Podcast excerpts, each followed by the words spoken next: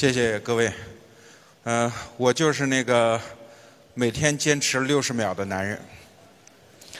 呃，现场我估计有我们逻辑思维的会员，向我的衣食父母先鞠个躬。今天听到现在，其实大会的内容总结都用不着六十秒哈，其实只有八个字，叫好好干活，干爹有钱。呃，我呢，其实今年一直不参加任何公开的活动，呃，其实就是在践行这前面四个字：好好干活，天天在家埋头去录像，去整我每天六十秒的语音，去跟我们的团队探讨一些内容，包括读书。呃，实在是不敢出来瞎嘚瑟，因为时间对于一个创业者来说是最紧张的资源。但为什么今天还是来给一鸣、给楚方捧一个场呢？呃，当时楚方给我打电话说，呃，你一定要来捧场。我说我肯定不去。他说，那我买你的书能不能你来一趟？我说这行。然后大家现在拿的那个布口袋里的书，就是在我们那儿买的。这就是我今天来这儿的原因。呃，确实老老实实的做生意，是我这一年想清楚的一件事情。呃，挣钱最光荣，做生意不丢人，呃，坚决不承认自己是在搞创作，就是在做生意。这是我今年反复跟我们的同事在沟通的一句话。那既然楚方照顾了我们店里的生意，我来给我的客户来捧个场，也就是我的义务。然后我就问楚方，我说：“那我来讲点啥呢？你给我出个题目吧。”他就给我出了一个题目，叫。创作者和头条是朋友，你说这题咋讲？所以我下面的话呢是一道应用题，我必须把这个题给解了，还不能讲昧良心的话。为什么创作者和头条一定是朋友？其实这跟我今年来的一些思考也确实是契合。今年我在跟我们的同事讲的时候，有一句话。我说，二零一五年可能是中国创业者最重要的一个分界线的年份，就是线的机会可能再也没有了。这个话怎么讲哈？就是在我看来，整个人类的商业模式大概就是两类，第一类就是点的模式，第二类是线的模式。所谓点的模式，最经典的方式就是。进原材料，加工，加价，卖出去，获得高毛利，这是点的模式。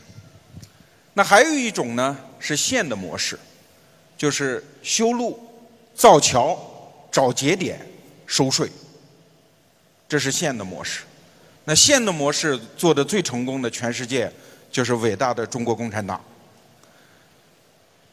那点的模式呢，做的最成功的就是。从同仁堂到王麻子剪刀，这都是传统的点的模式。那作为我们这一代创业者，尤其是在座的这些媒体人，其实在这个十字路口上是比较彷徨的，因为你既有一点点像线，又有一点点像点。说你像点，因为每写一条公关稿都能挣到点钱；说你像线。我们似乎又能忽悠一些用户去搞起一些活动，能够联络起一些陌生人。所以事实上，作为自媒体来讲，我们一直是在这个十字路口去晃悠，到底怎样找到自己的商业模型？从去年开始，我算是彻底把我自己的这个问题想清楚了，不代表替大家的思考和决定啊，是我自己的这个问题。我觉得可能线的机会要结束了，只能做点了。做点，天花板可能还比较高。大家想一想，当世界上有了 BAT 这样的公司，有了京东，有了三六零这样的公司，在内容端又出现了像今日头条这样的公司，我们真的还有机会去把旧世界、旧大陆全部连起来吗？我觉得没有太多的机会了。二零一五年的三月份，据我观察，绝大多数垂直领域的 O2O 都有公司拿到了 A 轮投资，这就意味着 O2O 型的连线的机会也基本结束。但是好在，如果我们去观察整个人类经济和文明的发展史，你会发现。这两种类型的商业机会是叠加的、替代的出现的。就是当有人去把旧世界没有连接起来的点连接起来，去构筑线，形成一个阶段的基础设施，那这个阶段的历史机会就是他们的。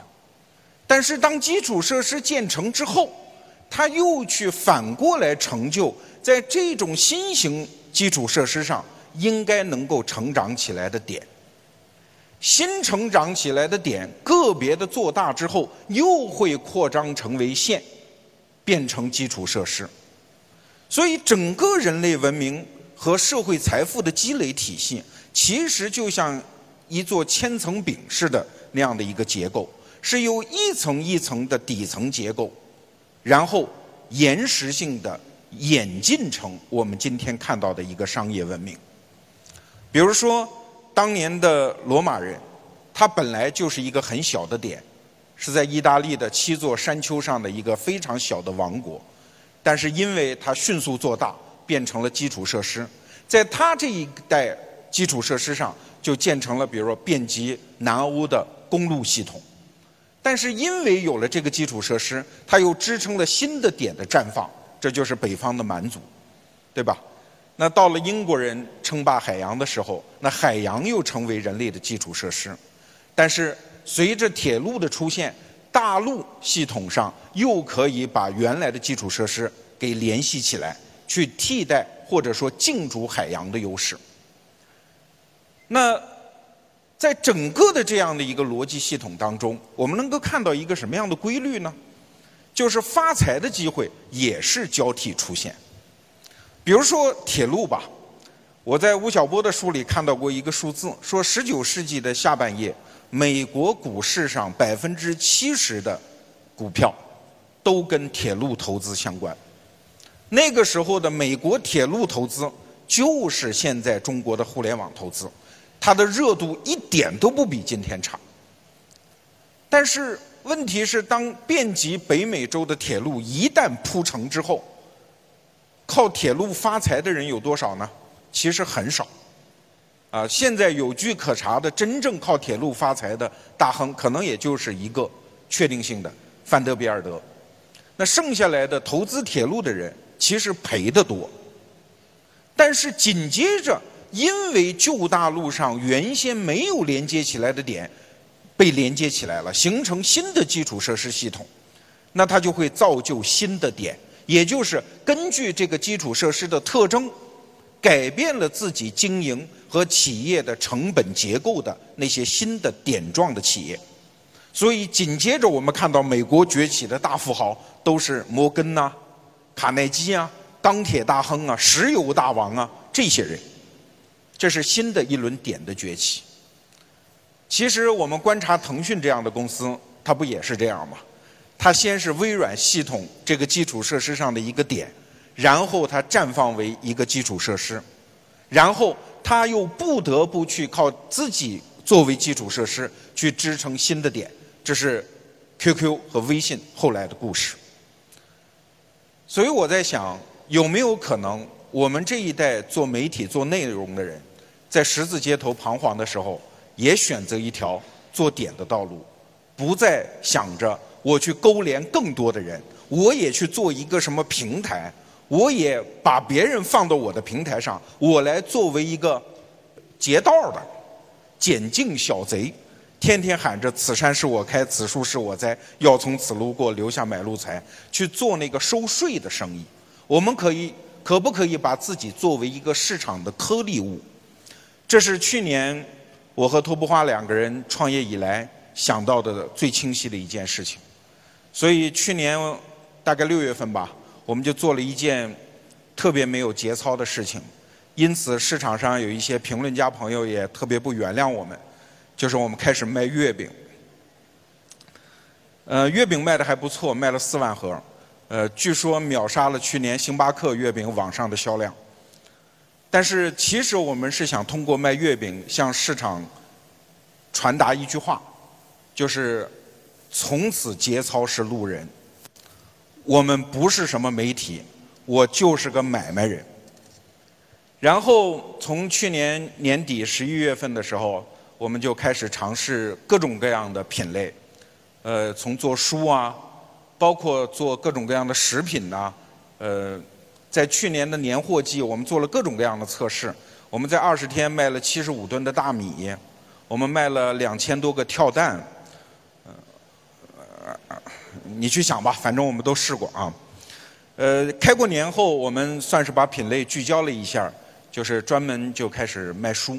呃，诚心诚意、认认真真的以。各位创作内容的那个严谨的态度，去正儿八经的开始做生意，自己去做仓储，自己去做物流。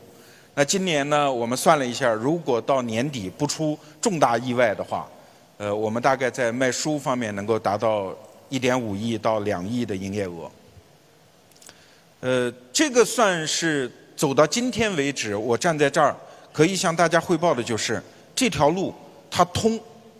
就是一个媒体人通过自己的内容生产，然后挂上商品这条路，它通。其实大家想想看，这是商业的一个新物种啊。这个物种的特点是什么？就是把原来工业社会全部打断的那些产业链重新整合起来。你看，在原来的工业社会，在以下的几个环节上，是不是各管一摊儿啊？就是有的人专门做品牌。比如说鹿晗，他只负责帅就好，然后给别人代言产品，对吧？然后媒体是专门做流量，他负责卖广告。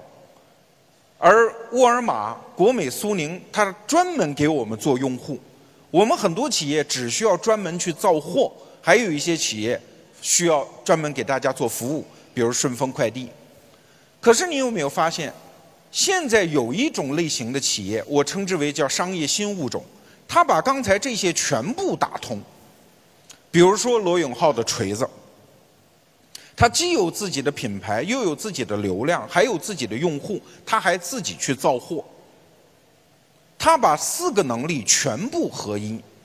那你可能会说，这种模式是不是有一点小而美啊？可能不适于去做大生意，也许有很低的天花板。其实据我观察，未必是这样。大家想想看，中国的创业市场上的小米，是不是就是这么一个物种啊？自带品牌、流量、用户和造货能力。其实我们想一想，今天全世界最大的公司是谁呀？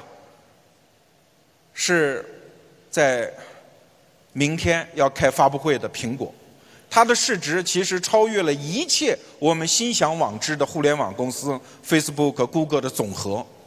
它恰恰是全世界最大的公司，而苹果恰恰符合我刚才描述的这个商业新物种的特点，就是自带品牌、流量、用户、造货能力，甚至它还有自己的服务体系。所以，在我看来，在新的互联网基础设施已经建次建成的时候，也许下一轮真正的创业机会，就是我们塌下心来。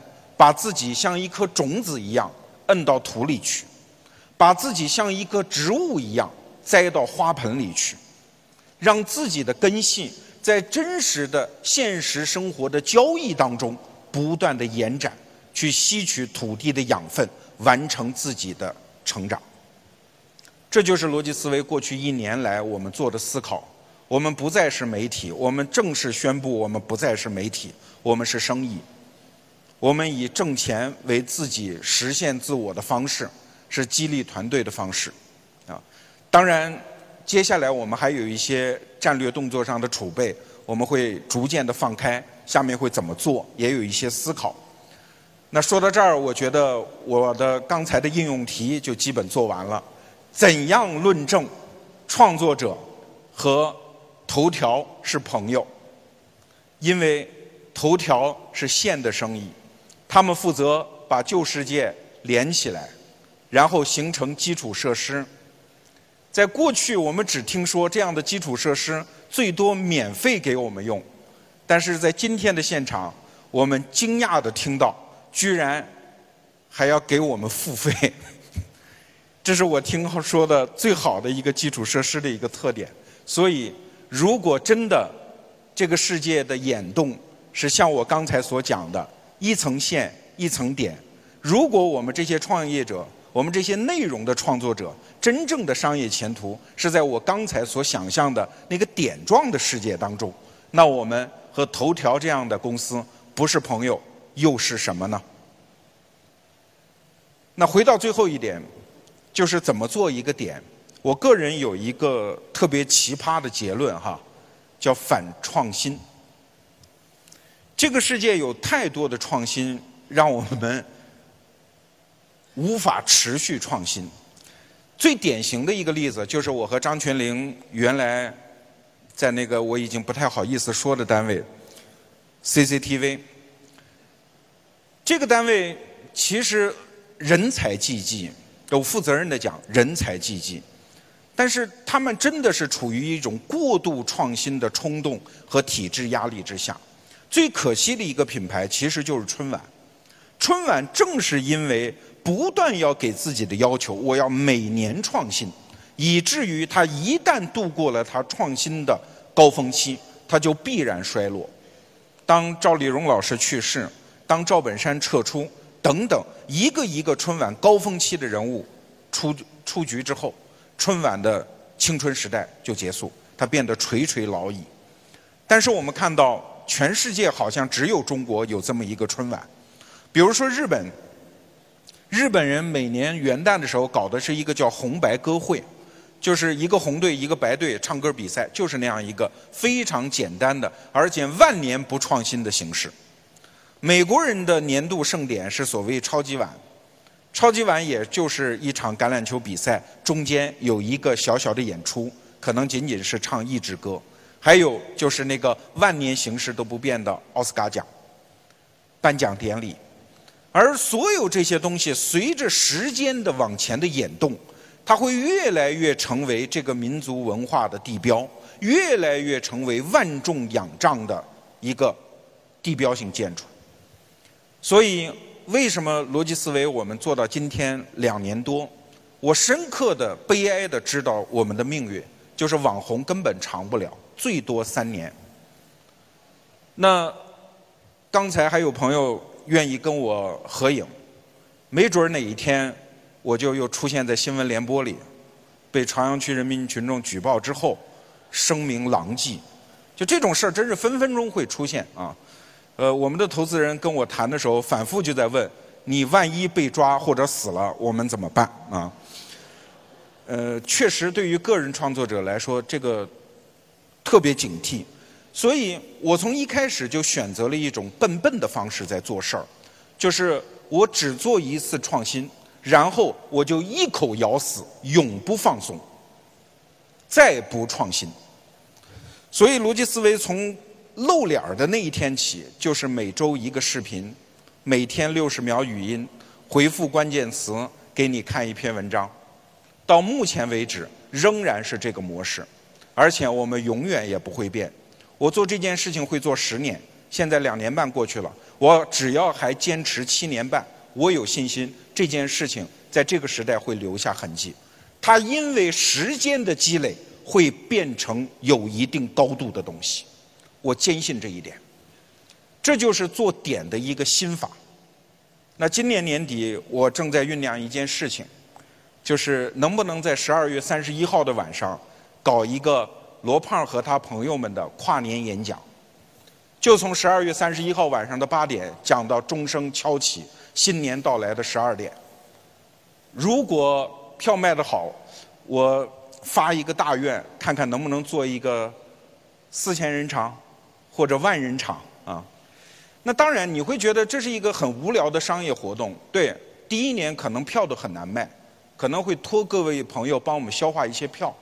但是如果我在第一年我就宣布我要干二十年呢？我第一年就宣布我不到坐轮椅的那一天我不停呢？这件事情的价值可能就会大的吓人。第一年票都很难卖，第二年这个问题就会缓解，到第五年的时候，没准儿这个活动的转播权就会值了一点钱。所以，这是我过去一年的两个最重要的心得：第一，挣钱不丢人，各位把自己的根系扎到真实的交易当中吧，去卖货。头条在你创作这个阶段就会给你钱。如果你想通过卖货去挣钱，逻辑思维过去一年积累的一些运营的经验，愿意向各位有粉丝、有用户的媒体人分享。如果大家有兴趣交流，我们随时欢迎来跟我们谈各种各样的合作。这是第一点。第二点就是，不要相信他妈的什么创新，自己想一条路，勇敢的拱下去。只要你坚持，总有花开的那一天。谢谢。